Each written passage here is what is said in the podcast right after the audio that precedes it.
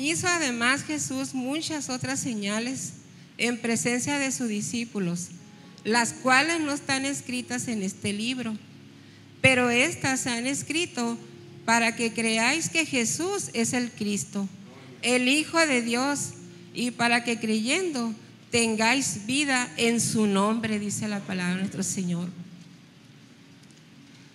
¿Se pueden sentar, hermanos? Este libro que se llama la Biblia, si tú lo lees, si te tomas el tiempo de leerlo en tu casa o en el lugar donde tú estés, vas a encontrar la verdad. Y dice que la verdad te hará libre, que tus ojos serán abiertos, dice la palabra del Señor.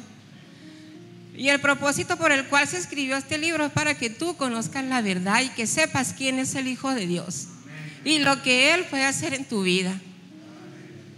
En Él lo vas a encontrar todo. El propósito que tiene Dios para cada uno de nosotros es que tengamos una relación con Él. Y bien estrecha todos los días, aunque a uno muchos se alejan, porque a veces dicen que necesitan ver para creer y otros creen sin haber visto. Pero el propósito por el cual se escribió aquí también para que tú leas todas las señales que el Señor hizo, todo lo que creó para ti, desde Génesis hasta Apocalipsis. Y también para que tú tengas vida eterna, dice la palabra del Señor, que, que eso es maravilloso, ¿no? Que el momento que tú lo aceptas como tu Salvador, tú ya pasas a ser hijo de Él y heredas vida eterna, dice la palabra del Señor.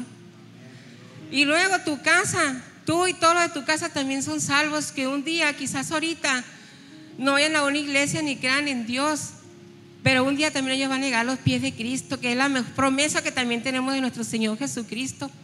Y que nos los dice aquí la Biblia, nos los dice y Él no miente. Él no nos falla, Él nos dice la verdad.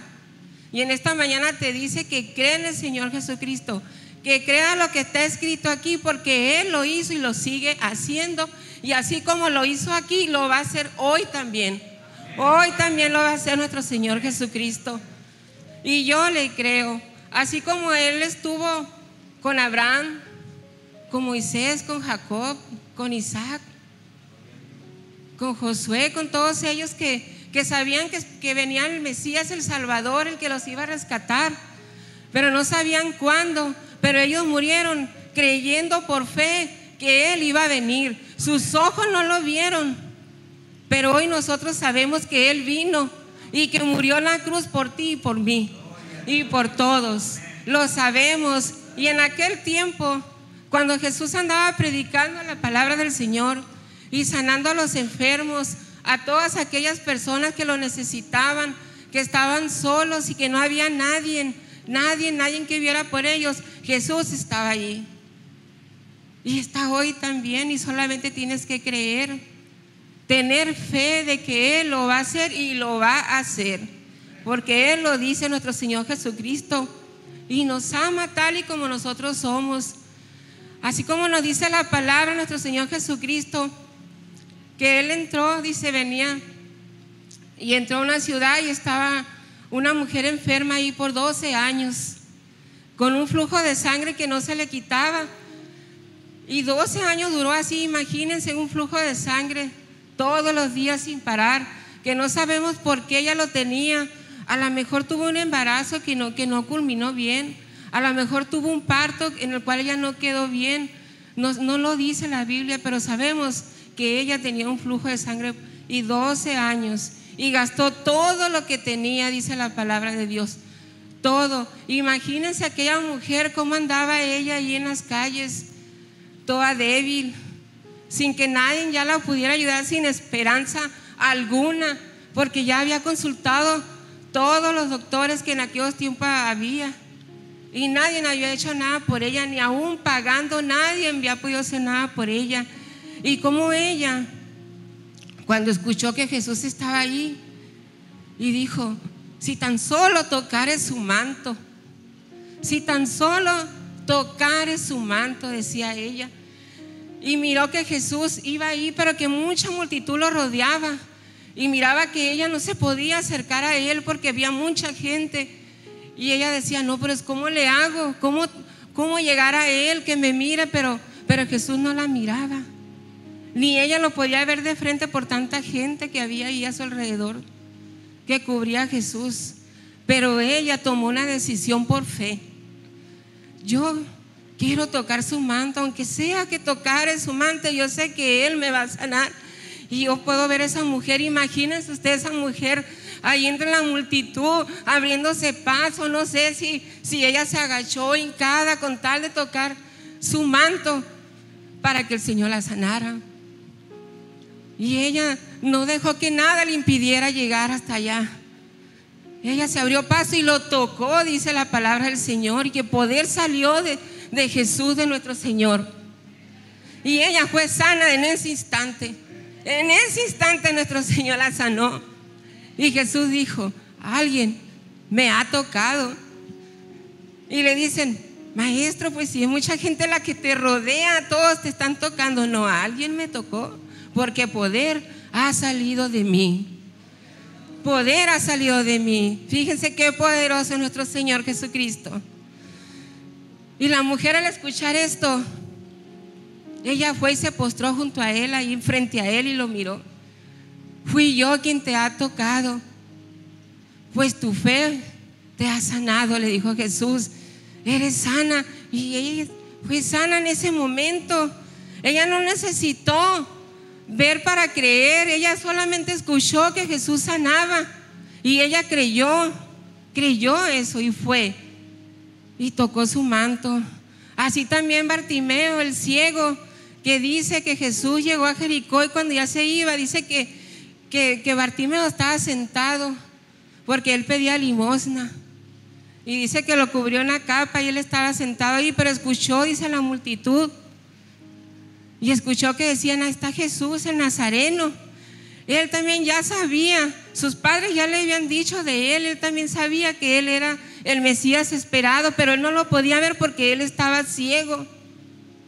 Él estaba ciego, no tenía, no tenía luz en sus ojos. La mujer del flujo de sangre sí lo tenía, pero aún así ella buscó tocar al Señor aunque sea el manto, porque no lo miraba entre tanta gente.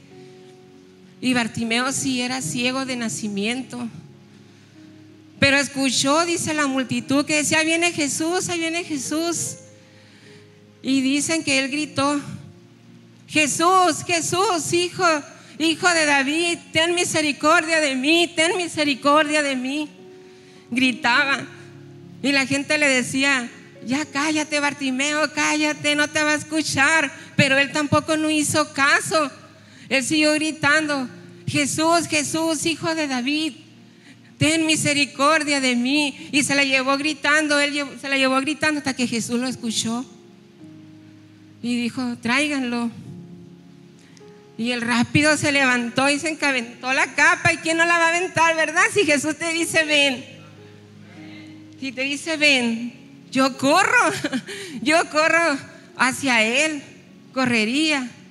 Y lo haría hoy también. Y le dijo, ¿qué quieres que haga por ti? Le dijo a Bartimeo. Y el rápido le contestó, que me des la vista. Y se la dio en ese instante. En ese instante como él, estando ciego, a él no le importó nada, él se puso a gritar, no le importó que le dijeran que se callara. Lo que él quería que Jesús lo escuchara y le diera vista. Su fe era tan grande que él no necesitaba ver para creer. No necesitaba. Él sabía que estaba ahí, ya creía en él. Por eso él clamaba y clamó a gran voz, no se cayó. Dice la palabra del Señor que no se cayó, nadie lo pudo callar. Él quería que Jesús lo escuchara. Que antes de que se fuera Jesús de ahí, lo mirara a él. Y lo miró con gran amor. Lo miró, así nos mira a nosotros. Así te mira a ti también el Señor. Así también te mira, con amor. La palabra del Señor también nos dice que, los, que un gobernante muy poderoso, grande, invitó a Jesús a comer en un día de reposo. Pero también ese día ellos mismos invitaron a un hombre que estaba enfermo de hidropesia. Era un hombre hidrópico. Y fue porque lo invitaron a comer. No fue porque Jesús iba a estar allí, sino que fue porque lo invitaron a comer. Pero la intención de los fariseos era que Jesús lo mirara cuando llegara y a ver qué hacía Jesús cuando mirara a aquel hombre frente a él para luego acecharlo a él, porque siempre andaban atrás de él para ver qué hacía, para, para meterlo a la cárcel. Porque a ellos no les parecía lo que Jesús hacía, no se daban cuenta, estaban tan ciegos que no se daban cuenta que tenían al Hijo de Dios enfrente y aún así le querían hacer daño. Pero Jesús, que es amor, aún sabiéndolo, Él estuvo ahí, Él fue, porque Él también tenía misericordia para esos fariseos. También y les habló, platicó con él, pero no lo entendieron. Pero ellos invitaron a este hombre a comer, dice, para ver qué hacía Jesús. Cuando llegó Jesús, dicen que acomodaron al hombre enfrente de él así para que lo mirara y que no hubiera ninguna excusa para que Jesús no lo mirara. Fíjese las intenciones que tenían ellos. Y el hombre aquel parado enfrente de Jesús que estaba ahí invitado a comer, igual que Jesús. Pero no fue por fe, porque Jesús iba a estar ahí a ver si lo sanaba, aún a pesar de la enfermedad que él tenía. ¿Se imaginan? Hidropesia es retención de líquidos. Es una retención de líquido, dice que puede ser en tu vientre, en el vientre de la persona, en los tobillos, en cualquier otra parte del cuerpo. Una enfermedad muy fea. Imagínense en aquellos tiempos cómo se miraría el Señor que estaba ahí, aún así teniendo a Jesús enfrente. No tenía fe. Pero Jesús lo miró y sabía la intención y sintió misericordia por él. Y lo sanó, dice la palabra del Señor. Lo sanó. Fíjense, imagínense a ustedes que los inviten a la iglesia que nunca ha sido y te atreves a ir, a venir a la iglesia. Y que Jesús mismo está aquí como está ahorita mirándonos y te sana. ¿Eh? Que te vayas no como llegaste, así como ese hombre que llegó con falta de fe, pero cuando se fue, salió sano. ¿Cómo estaría su familia? ¿Eh? Todo lo que los vieron los fariseos, ¿cómo estarían ellos ahí? ¿Mm? Maravillados de lo que había hecho, pero ellos callaban, dice, no tenían nada que decir. Nada tenían que decir. Así una vez, hermano, hace unos años, le voy a contar un poco de mi, de mi testimonio ahorita. Pero antes les voy a decir cómo, cómo Tomás, andando con Jesús, con los discípulos, Dice la palabra del Señor que después de que cuando Jesús murió en la cruz por nosotros y resucitó, dice que los discípulos, diez de ellos estaban en una casa, dice, con puertas cerradas. No lo sé, quizás a lo mejor por lo que había pasado, tenían miedo o, esperando a ver qué pasaba, qué iba a suceder. No lo sé, pero ellos estaban allí y dice la palabra que Jesús llegó y que le dijo la paz con vosotros. Y lo vieron, dice. Lo vieron ellos y dijeron, Maestro Jesús, eres tú. Y miraron las manos traspasadas. Miraron lo que le había dejado aquel soldado que lo traspasó con su lanza. Pero a él lo vieron bien, pero Tomás no estaba allí. Y Jesús se fue. Pero dice la palabra que cuando vieron a Tomás los demás, le dijeron que Jesús había estado con ellos y él no creyó. Él no creyó que estaba ahí, que andaba ahí con él. No creyó, dice la palabra del Señor, que no creyó, que él necesitaba, dice, ver, ver a Jesús, ver lo que, le mostraba las evidencias de que era él, quería ver las huellas de que había traspasado sus clavos, sus manos, las lanzas, él quería ver para creer. Pero también dice la palabra que después cuando estaban todos reunidos y Tomás ya estaba ahí, dicen que Jesús llegó. Y le dice, y le dice a Tomás así, tócame, para que creas. y Tomás le dice, creo, Señor, creo. Pues crees, le dice el Señor, porque me vistes. porque me vistes. Por eso crees. Por eso debemos andar por fe, hermanos. Y allá, persona que estás en tu casa, andemos por fe, no por vista, porque nuestro Señor es real y si sana y si te escucha. Si tú clamas, Él te escucha. Él tiene misericordia de cada uno de nosotros, así como lo tuvo con la mujer de flujo de sangre, con Bartimeo, con aquel hombre que tenía hidropesia. Así también Él te mira a ti, tiene misericordia, aunque tú no lo sigas, aunque tú no creas en Él, pero Él te ama también porque eres su hija, Él te creó. Eres su hija, ¿cómo no lo va a hacer? ¿Cómo no lo va a hacer? Tomás no creía, era un hombre incrédulo, aún viendo todo lo que Jesús había hecho, todas las sanidades que hizo, todos los milagros que Él hizo, aún así. Pero en este día no te vas a ir como llegaste. te vas a ir lleno de fe. Y allá en tu casa también, en el nombre de Jesús. Porque Dios nos ama y estás aquí para que sepas quién es Él y lo que puede hacer en tu vida como lo hizo conmigo. Un, día yo enfermé de cáncer, me dijeron que tenía cáncer. Después de estudios y todo eso me dijeron que tenía cáncer. Y yo le creía la enfermedad y me la llevaba llorando. Era muy triste para mí. En esos días no andaba yo en los caminos de Cristo, me había alejado. Y enfermé. Pero un día me invitaron a un evento que hicieron de aquí de la iglesia, que se llamaba Impacto, Guatabampa Impacto. Ese día que nosotros llegamos de Obregón, yo venía bien triste, me lloraba por todo el camino, no, no, no me importó que la gente me mirara en el camión llorar porque era muy grande mi dolor, no lo podía creer. Pensaba en mis hijos y, y empecé a valorar cosas que antes no lo hacía. Y me dolió mucho. Y yo me acuerdo que ese día andaban haciendo una caravana porque otro día iba a empezar el evento. Y mis pastores me dijeron porque ellos vivieron eso conmigo.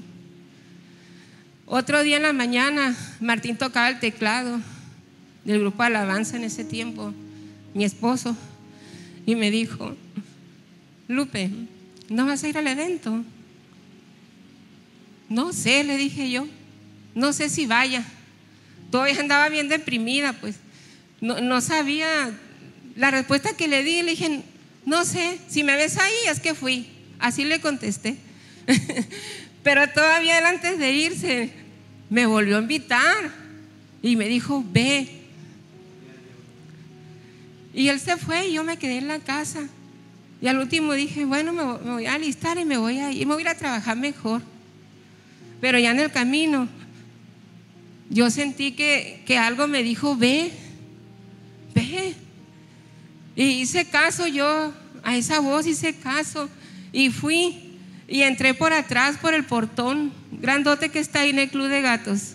Allá estaba lo último, yo ya estaban predicando cuando yo llegué. Y me vio mi pastora y me hizo una seña de que fuera hasta donde estaba ella. Y fui. Y me dijo, siéntate aquí. Aquí le dije, se ve que, se ve que estas sillas las van a ocupar otras personas, porque tiene unos papelitos ahí. Siéntate aquí, me dijo ella. Y yo la obedecí y me senté. Y seguí escuchando toda la prédica hasta que se terminó, hicieron el llamado. Y yo estaba ya sentada todavía lejos de, de donde estaba el predicador. Y siempre fui, crucé y me paré allá. Y yo me acuerdo que mi pastor bajó de ahí de arriba del templete, fue y me abrazó, me dio un abrazo y volvió a subir. Y yo estaba ahí y empecé a llorar y sentí algo en mí que no les puedo explicar, pero sentía algo. Y se terminó todo, hermanos, y se fueron todos, nomás quedaba Martín. Yo el que miraba era Martín porque andaba desconectando los aparatos. Cuando sentí que alguien me tocó en el hombro, yo volteé. Y, y era aquel hombre que había venido a predicar de tan lejos. ¿eh? Yo también fui invitada a ese evento y fui como aquel hombre que tampoco no pensó que él iba a salir sano de ahí. ¿Eh? Porque no tenía fe, pero, pero Jesús lo sanó porque tenía misericordia, tuvo misericordia, vio su dolor y lo sanó. Y ese día él también me miró a mí. Ese día también me miró a mí.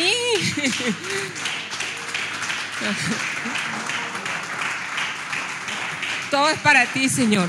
Toda la gloria y la honra es para ti porque tú eres grande y maravilloso.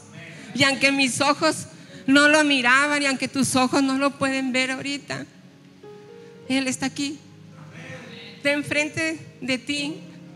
Como Él también estuvo enfrente de aquel hombre, de aquella mujer y de aquel ciego. Y así como estuvo conmigo también ese día, en ese día del evento. Y me dice el predicador, Dice el Señor que le pidas lo que tú quieras. Así me dijo, lo que yo quiera, le dije yo, me acuerdo que le contesté, sí, lo que tú quieras. Yo quiero que me dé un corazón nuevo. Eso le pedí yo. Así sin dudarlo. Le creí, yo creí que era Jesús mismo que me estaba preguntando, no el predicador. Porque yo sentí esa voz que me golpeó a mí, que la sentí en mi corazón, que me cimbró cuando me dijo, pídeme lo que tú quieras. Y yo sentí que era el mismo Jesús que me habló y que me preguntó. Y yo rápido le contesté. Y me dice, te será hecho. Te será hecho. Y tienes una enfermedad que te dijeron así, así, así. Me empezó a dar datos de todo, fechas. Pero cuando tú vayas a esa fecha, te van a decir que tú no tienes nada. y así fue. cuando yo fui a esa cita, que fuimos Martín y yo, fuimos los primeros en llegar. Los primeritos, porque yo quería que me dijeran. Y madrugamos, todavía ni abrían ahí, nosotros ya estábamos afuera. Pero ¿qué creen? Fuimos los últimos que recibieron. Bien tarde, no sé cómo, como a las 2, 3, 4 de la tarde, no sé. Pero fuimos, fui la última. Y yo no sabía por qué y me preguntaba por qué me dejaron al último si fui la primera, aunque no les decía nada. Y yo miraba pasar a otras personas y a otras y a otras y fui la última. Y abrieron la puerta y ya me dieron mi nombre y pasé. Y entré a la oficina del doctor y había varias personas sentadas ahí. Y yo me quedé parada, dije, pues, ¿qué pasa? Dije yo, no, porque miré todos ahí, no, yo esperaba ver al doctor y a su enfermera. Y me dice, me dice el doctor, ellos te quieren conocer. A mí le dije, ¿por qué? Le dije, porque aquí está tu expediente, me dijo. Tenían todos los papeles así en el escritorio. Nosotros sabemos, me dijo, cómo llegaste aquí. Aquí lo dicen los papeles, me dijo. Pero en esto dicen que tú no tienes nada, me dijo. Fíjense qué maravilloso es nuestro Señor Jesucristo. Díganme si no lo puede hacer contigo también. Contigo también lo puede hacer. Así como lo hizo conmigo. Y como lo hizo con todos aquellos que está escrito en la Biblia para que tú creas. ¿eh? Sin haber visto que andes por fe, que le creas a nuestro Señor Jesucristo, que Él puede cambiar tu vida, la puede transformar. Él te puede sacar de las drogas, Él puede sanar ese cáncer, Él puede acabar con ese diabetes, Él puede acabar con la soledad, con la depresión, con lo que sea. Para Él nada es imposible, todo es posible. Pasa acá adelante y dile a nuestro Señor Jesucristo que te sane. Pasa acá al frente y dile, nuestro Señor Jesucristo, que tú también quieres que Él te mire con amor y con misericordia y que quieres que te transforme, que te cambie, que te dé una vida nueva, porque sí lo ha hecho y lo va a hacer y lo ha hecho conmigo. Él me dio una vida nueva. He aquí todas las cosas viejas pasaron, dice el Señor. Así dice nuestro Señor Jesucristo, si tú le crees. He aquí las cosas viejas pasaron tú ya no vas a ser el mismo, porque ahora vas a ser un hombre y una mujer de fe. y que vas a hablarle a la gente y decirle quién es tu Dios. Tú le vas a decir quién es Él, nuestro Señor Jesucristo.